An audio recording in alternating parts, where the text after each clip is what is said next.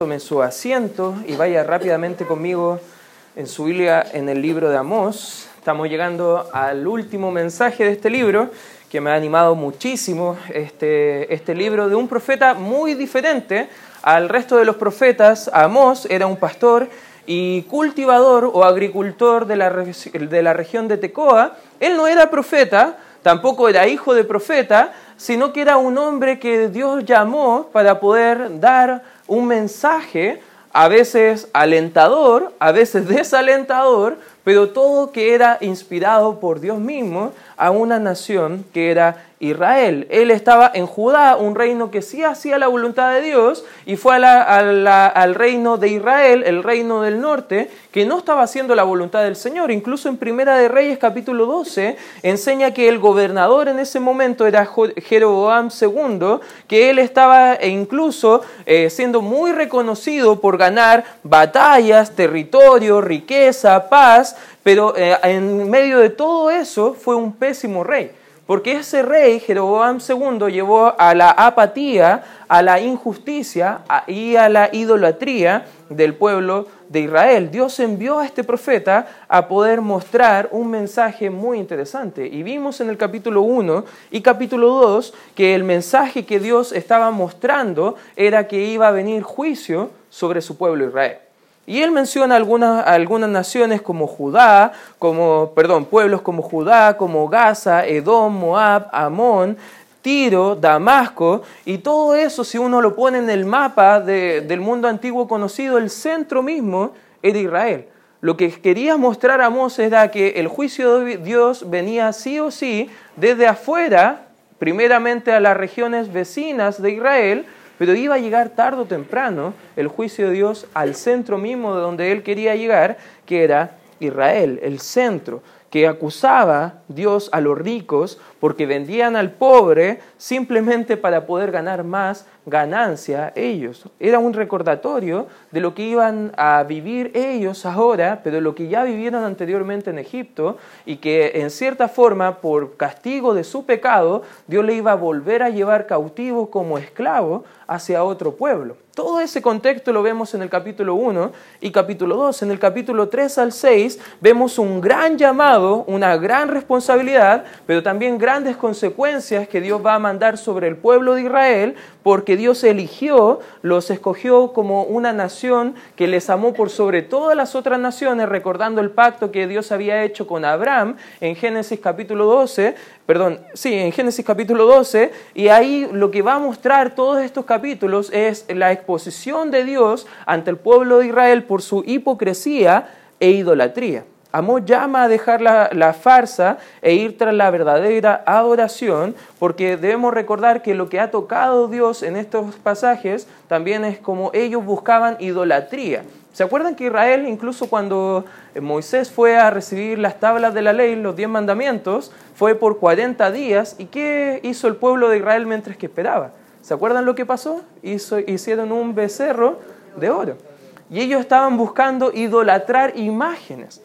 Y justo en este contexto de la historia estaba pasando algo muy similar. Habían tres dioses, Astarot, Baal y Anad, que eran dioses del sexo, el clima y, la guerra, pero ellos estaban adorando a esos dioses, quizás no de forma abierta, pero de cierta forma ellos estaban haciendo los mismos rituales que las regiones vecinas, buscando una adoración falsa a través de la religión y no a través de una adoración verdadera. Por eso ellos debían buscar al único Dios verdadero y eso lo vimos desde el capítulo 3 hasta el capítulo 6. Y ahora en este último tramo de la escritura, desde el capítulo 7 al capítulo 9, vemos que Dios anuncia aquel día del Señor, aquel día que Él iba a venir a buscar a los suyos, pero también a dar justa retribución a todos aquellos que fueron en contra de su voluntad, pero también a buscar y dar una restauración a Israel. Y da varias representaciones de este día de ira,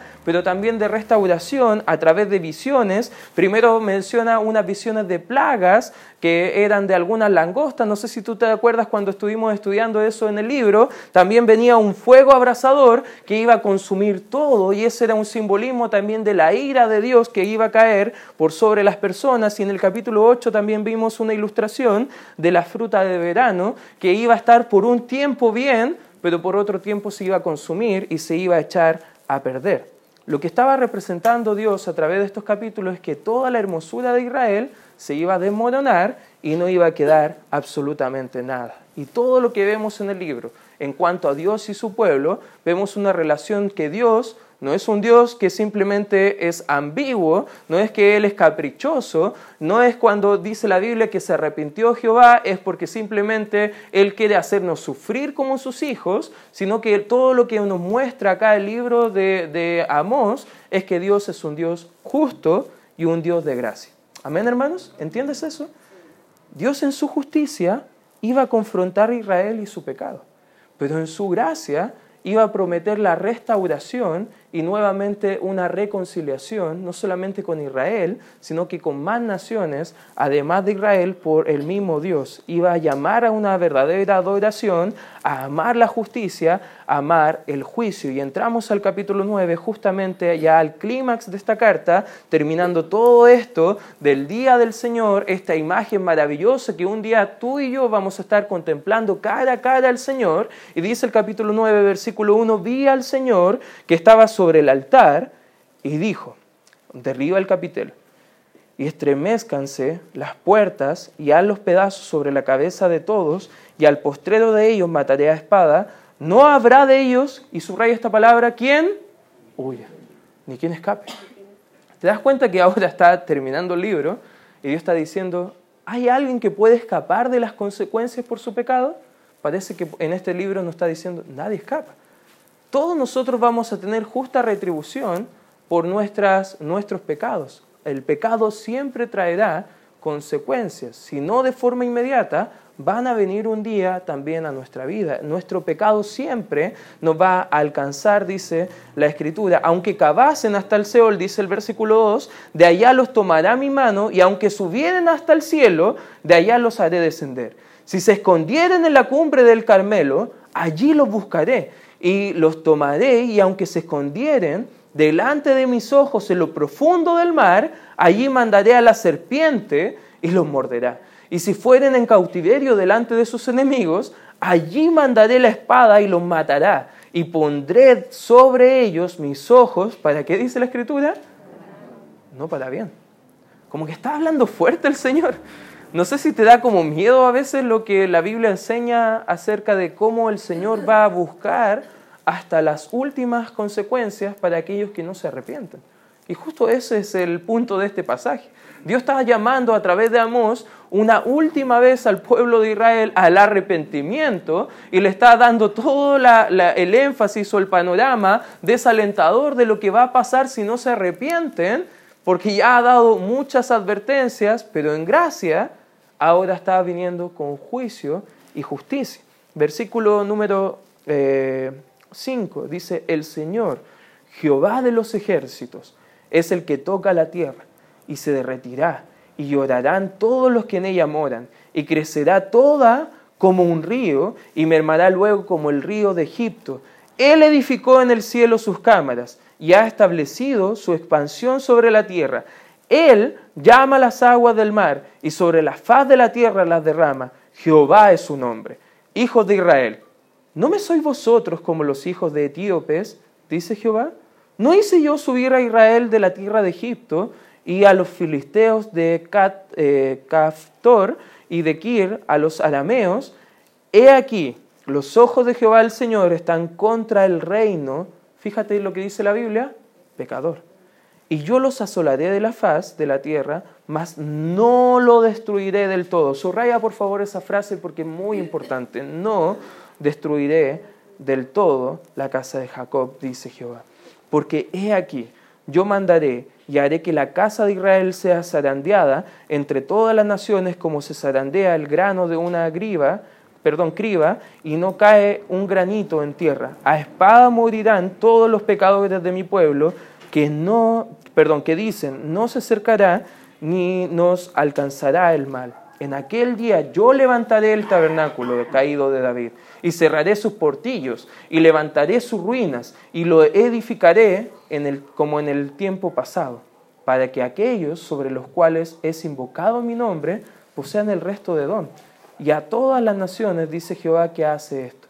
He aquí, vienen días, dice Jehová, el que ara alcanzará el segador, y el pisador de uvas al que lleve la simiente, y los montes destilarán mosto, y todos los collados se derretirán, y traeré del cautiverio mi pueblo Israel, y edificarán ellos las ciudades asoladas, y las habitarán, plantarán viñas, y beberán el vino de ellas, y harán huertos y comerán el fruto de ellos. Pues los plantaré sobre su tierra, y nunca más serán arrancados de su tierra que yo le di, ha dicho Jehová, Dios tuyo. Si vemos todo esto que acabamos de leer en el libro, vemos dos panoramas. Vemos que en un lugar hay una posición de gente que no se arrepiente, que vive en sus pecados, que piensa, nunca Dios va a mandar algo mal. Ya he vivido tantos años así mal y Dios nunca ha traído ninguna consecuencia en mi vida. Puedo seguir disfrutando mi pecado, puedo seguir sin arrepentirme, puedo seguir lejos del Señor, puedo seguir yendo quizás a la iglesia un tiempo y quizás no buscando a Dios en lo privado a través de la oración, a través de la lectura. Voy a dejar quizás solamente que yo sea un mero religioso más que practique algunas cosas para estar bien en mi conciencia y este es mi lugar y Dios está diciendo que si estamos en ese lugar, hay destrucción. Pero hay otros que Dios ha prometido que si estaban en la posición completamente opuesta, que ya se han arrepentido de sus pecados, que ya han eh, vuelto su vida completa a poder adorar a Dios, a buscar una completa adoración verdadera a Él, buscando y amando el juicio y la misericordia, buscando hacer el bien a otros, buscando poder mostrar el nombre del Señor a más personas y que ahora estaban en una relación íntima con Dios, no una religión, sino que una relación, Dios prometió a esas personas restauración. Y hoy quiero que tú veas que estas dos formas de hablar del Señor, que para unos habla fuerte porque no se han arrepentido, y a otros habla de forma amorosa, de forma misericordiosa a los que sí se han arrepentido, porque podemos ver aquí ambos lados del Señor. No es que el Señor sea un, Dios simplemente, ah, ¿cómo, cómo expresarlo? Ah, caprichoso, que a unos trata bien y a otros trata mal, o que a unos ama y a los otros los aborrece, como enseñan quizás por ahí, sino que Dios da justa retribución a cada uno de sus hijos. Dios es soberano y ha determinado el juicio a los que no se arrepienten y restauración a los que sí se arrepienten. Pero el hombre es responsable de obedecer o tomar una decisión de desobedecer ante el Señor. Cada decisión tendrá una consecuencia, hermano. Y tú no creas que si estás el día de hoy acá y quizás estás en alguno de los puntos, tú vas a escapar de este mismo panorama, porque todos nosotros tenemos solamente dos opciones delante, la obediencia o la desobediencia. El lugar de restauración, consuelo y gracia o el lugar de juicio, ira y destrucción. La decisión es tuya, ¿en qué lado te encuentras? Y justo eso vamos a estudiar el día de hoy. En primer lugar, podemos ver el lugar o el lado de la destrucción, donde Dios está ahí. No está sentado como en Isaías capítulo 6. No está esperando que acontezcan todas las cosas, sino que en el versículo 1 dice, vi al Señor que estaba sobre el altar. Él ya está listo a poder actuar. ¿Y sabes qué? Esperamos que el Señor actúe. A veces nosotros clamamos y, y suplicamos al Señor, ¿por qué Dios permites esto? ¿Por qué permites quizás que viva yo situaciones difíciles? ¿Por qué permites quizás esta injusticia en mi vida? Y estamos quizás clamando al Señor, pero sin darnos cuenta que incluso nuestras vidas también merecen el juicio del Señor, que también merecen quizás estar por la eternidad lejos del Señor. No hay lugar para esconderse del juicio del Señor, ya lo vimos. Todo aquel que no se arrepiente de sus pecados y no recibe a Cristo como su Salvador personal está en graves problemas está rumbo a la destrucción en la eternidad, siendo depositario de la ira del Señor. ¿Quién podrá escapar de eso? La gente va a poder decir ese día, pero yo iba a la iglesia, pero no había recibido a Cristo. Pero yo fui bautizado, pero no había recibido a Cristo. Pero yo nací en una familia cristiana, pero no había recibido a Cristo. Y sabes que un día va a haber juicio para esas personas por no haberse puesto a cuenta con el Señor. Salmo 139, versículo 7 dice, ¿a dónde me iré de tu espíritu y a dónde huiré de tu presencia? ¿Sabes qué la respuesta es? No podemos. ¿Te acuerdas que Jonás quiso huir de la presencia del Señor? ¿Quién puede huir de la presencia del Señor? ¿Te acuerdas que Dios es omnipresente? Amén, hermanos. En Gálatas dice que no hay quien puede burlar al Señor. Dios no puede ser burlado. Y por más que queramos burlar al Señor, no lo podemos.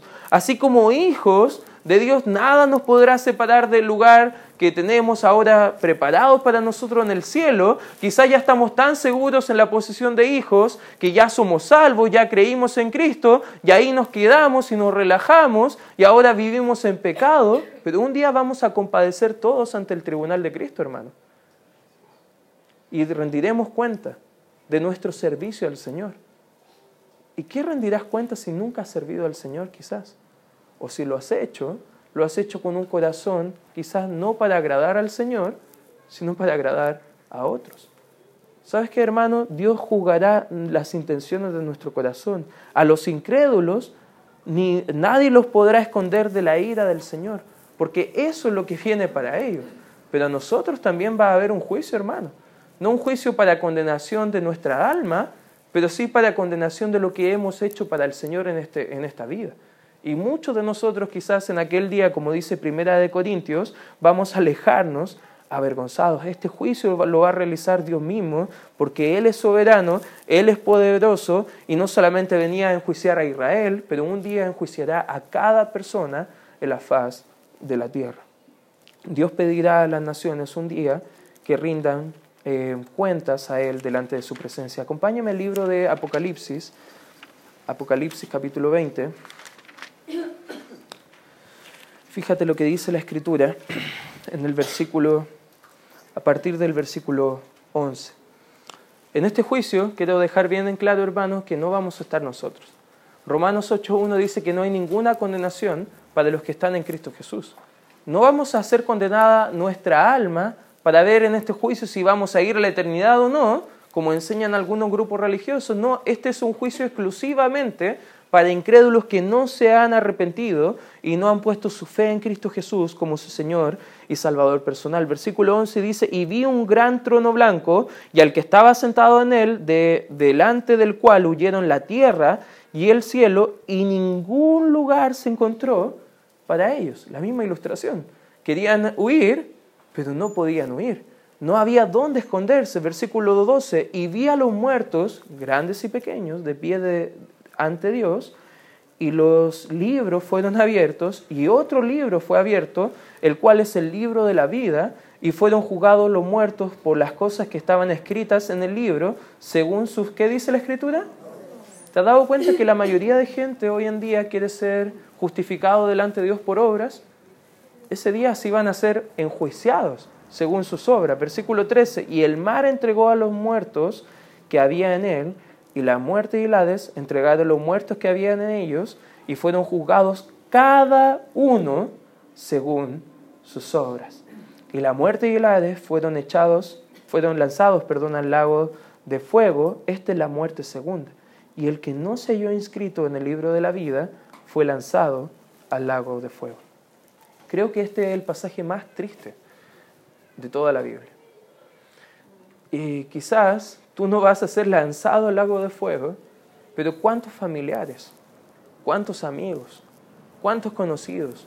¿Cuántas personas que pudimos quizás un día compartir al Señor y rogarle, reconcíliense con el Señor? Vamos a recordar a esas personas que van a estar siendo lanzadas al lago de fuego. ¿Sabes qué? En esa posición de no arrepentimiento solo espera destrucción. Y quizás nosotros como creyentes estamos tan cómodos, hermano, estamos tan tranquilos, porque ya estamos en el otro lado, en el lado quizás de seguridad, de paz, de gozo, de relación eterna con el Señor, y nos olvidamos que todavía hay muchas almas que no le han conocido. Hermano, no quiero que olvides siempre de dónde Dios nos ha rescatado. Amén. Y debe animarnos a vivir en santidad, verdad y juicio delante del Señor.